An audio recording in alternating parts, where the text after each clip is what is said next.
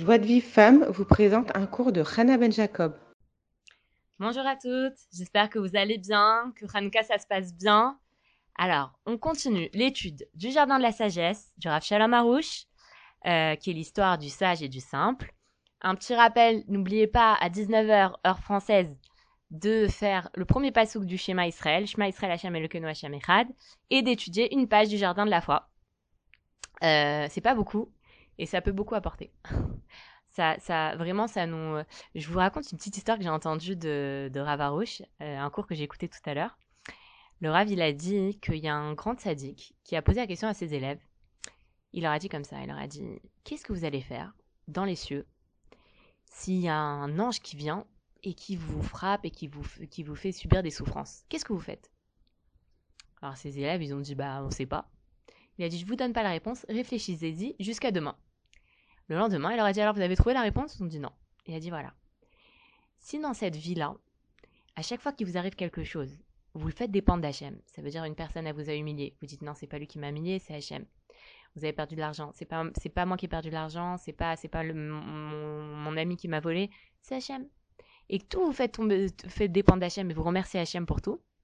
Alors quand dans les cieux, on va, euh, vous allez avoir des malachim qui vont venir, des anges qui vont venir et qui vont commencer à vous faire souffrir. Vous allez dire, c'est la volonté d'Hachem. Et vous allez remercier Hachem. Et vous allez demander à Hachem, Hachem, s'il te plaît, aide-moi. Et il va vous aider. Donc, le Rav, il a dit comme ça. Il a dit, l'aïmouna, on l'acquiert que dans ce monde-ci. On l'acquiert pas dans le monde futur. Dans le monde futur, il n'y a pas besoin d'avoir l'aïmouna. C'est, c'est la, la, connaissance d'Hachem, elle est claire. Mais c'est ici qu'on l'acquiert. Et quand on va arriver après, après 120 ans, ce qu'on aura acquis comme émouna dans ce monde-ci, on le vivra après 120 ans. Donc l'idée, c'est aujourd'hui de se renforcer dans la Emouna, que tout ce qui arrive, ça vient d'Hachem, et tout est pour le bien.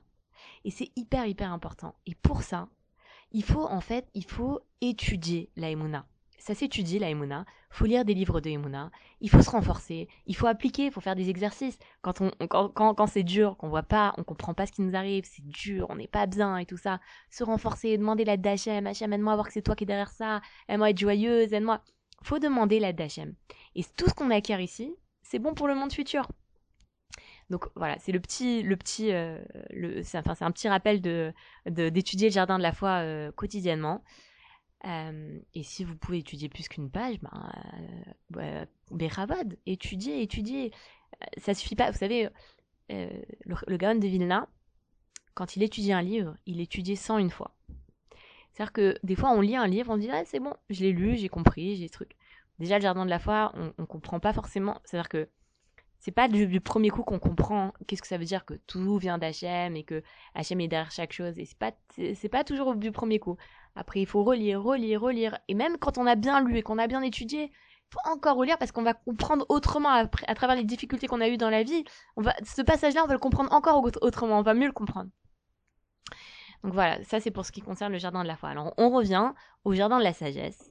Et donc on avait raconté que le sage, il était arrivé à Varsovie et, euh, et puis, euh, il, puis, bon, il, était, il avait bien servi euh, les gens qu'il avait amenés à Varsovie, mais il a vu, il a commencé à voir que euh, il y avait des, des commerçants qui étaient tirés à quatre épingles et il commençait à être intéressé par eux. Et il a, il a, il a commencé à se renseigner sur les, les marchands qui l'ont amené à Varsovie donc son précédent employeur. Il a commencé à se renseigner sur eux. Rav, il a dit que c'est pas bien. Si tu veux quitter, tu commences pas à dire euh, te renseigner sur quelqu'un que tu veux quitter et commencer à dire du Hachanara, c'est pas bien. Mais ce qu'il dit aussi, c'est que les gens, qu'est-ce quand il s'est renseigné sur ses, son, son, son précédent employeur, les gens lui ont dit c'est des gens honnêtes, mais leur travail il est difficile, il les amène loin.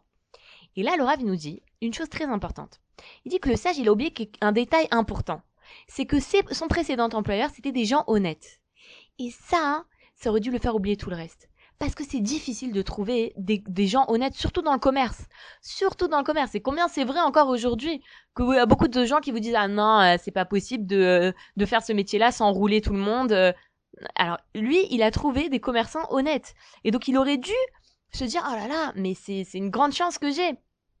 Et au moins il, aurait dû garder contact avec eux, même si maintenant peut-être au jour, au jour d'aujourd'hui, il a peut-être pas encore envie de, euh, de se balader dans le monde entier, mais il aurait dû garder contact avec eux pour que, au moment voulu, il puisse s'associer avec eux et voyager comme il le désirait tellement. Et lui, il a pas, et, en plus de ça, il a pas fait attention à l'ashgara pratit, que, à la providence divine, que lui, il voulait, euh, il voulait voyager. Et on lui propose des gens honnêtes qui, euh, qui, qui, qui, qui, justement, euh, voyagent beaucoup. Et, euh, et, et, du coup, il aurait dû se dire, mais regarde comment Hachem il est miséricordieux. Il me, il, il m'envoie le remède avant le mal. Ça veut dire que moi, je veux voyager. Hachem, il m'envoie des gens honnêtes qui voyagent. C'est-à-dire que je peux gagner ma vie de ce que j'ai envie de faire. Il aurait dû, il aurait dû se dire, mais, euh, mais, mais c'est, c'est, c'est un cadeau d'Hachem. Et, euh, et puis en plus de ça, il aurait appris d'eux des bonnes midas, des bons traits de caractère. Il aurait appris l'acceptation du joug divin, il aurait appris l'assiduité, il aurait appris les, bonnes, les bons traits de caractère que eux ils avaient. Mais lui, non, qu'est-ce qu'il a fait? Il a commencé à se fier aux apparences. Il a vu d'autres commerçants qui étaient tirés à quatre épingles. Et, euh, et il s'est dit, oh là là, euh, ça, ça, il, il, s'est dit, ah, ça, ça, ça a l'air intéressant. Et qu'est-ce qu'il dit Rabbi Nachman dans le conte Il dit, comme il était intelligent et perspicace, cela lui plut. Ça veut dire qu'il a commencé à voir des gens qui sont tirés à quatre épingles, et euh, il s'est dit ah là là ça a l'air intéressant ce qu'ils font eux parce que ils, ils présentent bien. Et là le rabbi en fait il se moque de, du sage parce que on voit bien que le sage il sait quoi? Il s'est laissé séduire par la beauté artificielle de ces hommes là. Et ça c'est pas une preuve de sagesse puisque Shlomo l'air le plus intelligent des hommes il nous dit vevel. La grâce c'est du mensonge et la et, et la beauté c'est de la vanité. Et donc, lui, il s'est fié à la beauté. Il s'est fié à l'extérieur. Alors le rabbi, il se moque de lui, il lui dit, voilà, il était intelligent, il s'est fié à l'extérieur. Et, euh, et, et, là, il a, il a commencé à dire quoi, le, le sage? Il a dit, euh, d'autant plus qu'il s'épargnerait ainsi des voyages. Donc ça veut dire que euh, il, il s'est dit, bon, voilà, il recherche la meilleure place. Il était avec les marchands qui l'ont amené à Varsovie. Bon, il n'est pas complètement content. Euh, bon, il voit d'autres commerçants qui sont tirés à quatre épingles, mais qui travaillent sur place. Et lui, il s'est dit, ah, c'est bien. Comme ça, euh, je reste à côté de chez moi, j'ai pas besoin de voyager. Donc, c'est pas très clair. D'un côté, on voit qu'il a envie de voyager. De l'autre côté, il se dit, non, euh, euh, je, je, vais m'épargner les voyages, c'est mieux. Bon, alors, le Rav, il dit que c'est vrai que travailler à, travailler chez soi, c'est une, c'est une, bonne chose. Travailler de chez soi ou travailler à côté de chez soi, c'est une bonne chose. C'est sûr que c'est mieux que de voyager. Mais il y a beaucoup de gens qui doivent pour leur réparation voyager loin. C'est leur mission. Comme Shmuel, le, prophète Shmuel, il devait beaucoup voyager et, euh, et toute sa famille, elle le suivait à chaque fois qu'il euh, qu'il voyageait. Et, euh, et des fois, c'est vrai, il y a, y, y a, des gens comme ça, il y a des personnes que leur, leur métier, il doit, leur métier, leur mission doit les amener à beaucoup voyager. On voit le, le Rav Shalom il voyage. c'est incroyable ce qu'il voyage parce qu'il fait des cours, il habite à Yerushalayim il fait des cours à Abnebrak, à Cholon, à Petartikva, et quasiment, je crois, tous les soirs, il est ailleurs. Et encore aujourd'hui, il dit que aujourd'hui, il s'est calmé, mais à une époque, il allait une fois par semaine à Naria, une fois par semaine à Ashdod, une fois par semaine à Haifa, tout ça. Il allait, il avait des yeshivot partout. Et donc lui, il, eh ben voilà, Ravarouche, il, voyage beaucoup. Et même il voyage aux États-Unis, il va venir en France, euh, si Dieu veut, il va venir euh, pour le Galat Torah Box. Et donc il y a des, il y a des personnes, leur tikkun, c'est de voyager. Mais là, le, le, la question qui doit se poser, ce qui doit, euh, il nous dit, le principe qui doit gouverner, c'est quelle est la volonté d'Hachem? Et pas ce qui est le plus facile. On ne doit pas se poser la question, qui est-ce qui est le plus facile pour moi? Il faut se poser la question, quelle est la volonté d'Hachem?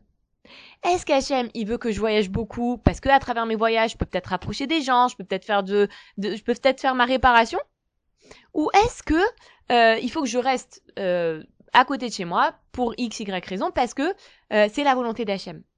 Et c'est vrai que des fois, Hachem, il nous met devant des choix. Et, euh, et, et, là, je trouve que, que cette histoire-là du sage et du simple, pour le coup, elle nous aide à faire des bons choix. Parce que, là, vraiment, c'est clair. On voit clairement que le sage, il se trompe depuis le début de son parcours. Et que le simple, alors que tout le monde se moquait de lui, c'est lui qui avait raison depuis le début. Et ça, c'est important parce que souvent, on est soumis à des, on a des choix, à faire au niveau de la parnassa, au niveau de l'endroit où on va habiter, au niveau de, bah, de l'école dans laquelle on va mettre nos enfants. Enfin, on a beaucoup de choix à faire. Et, et comme il dit au début du, livre, le Rav, Il dit des fois on, agit comme le sage et des fois on agit comme le simple. Et il faut commencer à apprendre de, de, du comportement du sage ce qu'il ne faut pas faire et du comportement du simple ce qu'il faut faire. Et là, le, le, le nous dit qu'on doit toujours se demander quel est mon but dans la vie? Si maintenant j'ai le choix entre voyager ou rester chez moi, c'est sûr que je, je choisis de, de, rester chez moi. Mais parfois, j'ai pas le choix. Ou parfois, oui, j'ai le choix, mais parfois, en fait, la volonté d'Hachem, c'est que oui, je voyage. Et c'est ça qu'on doit se demander. Et le Rav, il nous dit que le jugement du sage, il n'est pas erroné, mais que son approche, c'est son approche qui est fausse. Ça veut dire, le fait qu'il se pose la question, il se dit, attends, avec ce travail-là, je vais pouvoir rester à côté de chez moi. Alors qu'avec l'autre, je vais devoir voyager. Donc il se dit, c'est mieux que je reste à côté de chez moi. Mais il s'est pas demandé quelle est la volonté d'Hachem. Peut-être que la volonté d'Hachem, c'était qu'il voyage.